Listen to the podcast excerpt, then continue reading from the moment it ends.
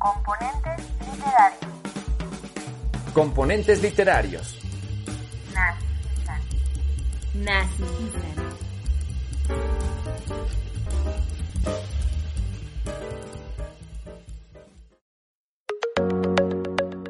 Nasijisan y la talega pesarosa. Samuel Santiago. La mañana es refulgente.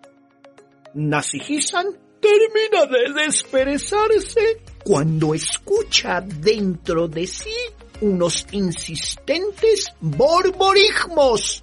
Borborismo, ruido de tripas. Borborismos que le reclaman la vaciedad de la andorga. Andorga, vientre o tripas. En plena consternación por no haber degustado vitualla alguna este día, ni el anterior, ni el precedente, ni... eh, bueno, bueno, no nos perdamos en desvaríos. Reanudemos el hilo de la crónica. Al no tener satisfecho el mondongo, Mondongo, intestinos humanos. El hombrecillo decide curiosear por la covacha. Covacha, aposento pobre, incómodo, oscuro y pequeño. El hombrecillo decide fisgonear con el propósito de apoderarse de algún trasto que pudiese intercambiar en el mercado por un pábulo. Pábulo, alimento que se toma para subsistir.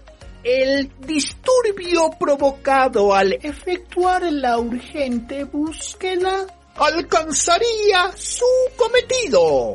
Nasijisan acertó a tropezarse con un cachivache, un utensilio de no mal ver que estaba en condición de canjear por el requerido tentempié. Tentempié, cantidad pequeña de alimento que se ingiere para recuperar las fuerzas.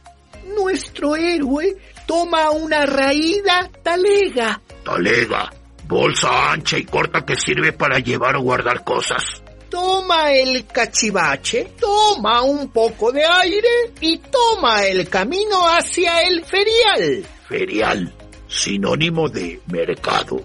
Y entonces, lo que enseguida le acontece es digno de reseñar. No bien hubo traspuesto la puerta de su cuchitril Cuchitril, casucha estrecha y desaseada.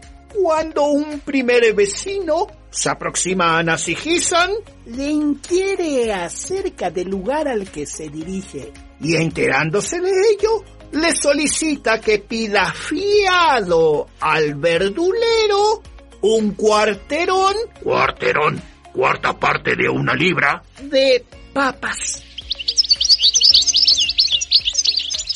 Aquel, para no olvidar el encargo, toma una piedrecilla que deposita en el costalillo. Así avivará la memoria. Morador de la siguiente casucha ruega otro pedimento. Nasijisan atenaza un nuevo pedrusco que de inmediato arroja al saco para recordar la encomienda y prosigue su marcha. Luego, el ulterior residente implora un tercer favor y así un guijarro más es hospedado dentro del morral y... y... y... vaya, imagine usted, denodado escucha todas las concesiones que aceptó Nasijisan a lo largo y ancho de legua y media.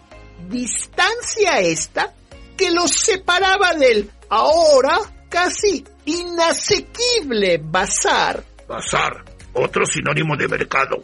El punto es que, cercano a su destino, el buen samaritano se halla abrumado en exceso.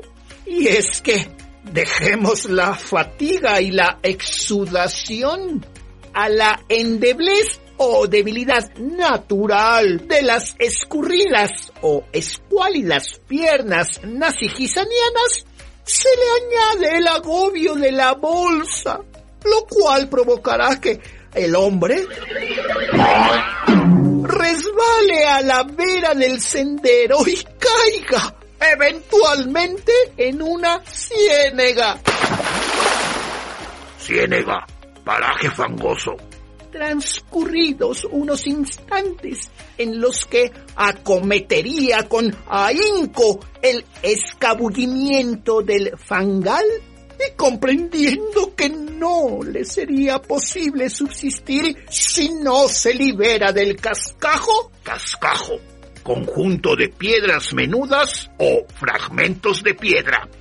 Nasigisan determina vaciar la talega, reemprender el derrotero a su morada, dar noticia a sus semejantes de que no hubo logro ninguno en el cometido del abasto, acicalarse con prontitud y visitar a la achacosa y longeva tatarabuela, quien, sin duda, le ofrecerá una escudilla de lentejas escalfadas que menguará por breve tiempo su descomunal carpanta.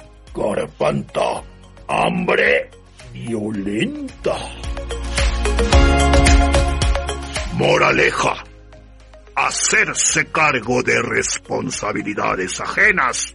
Amén.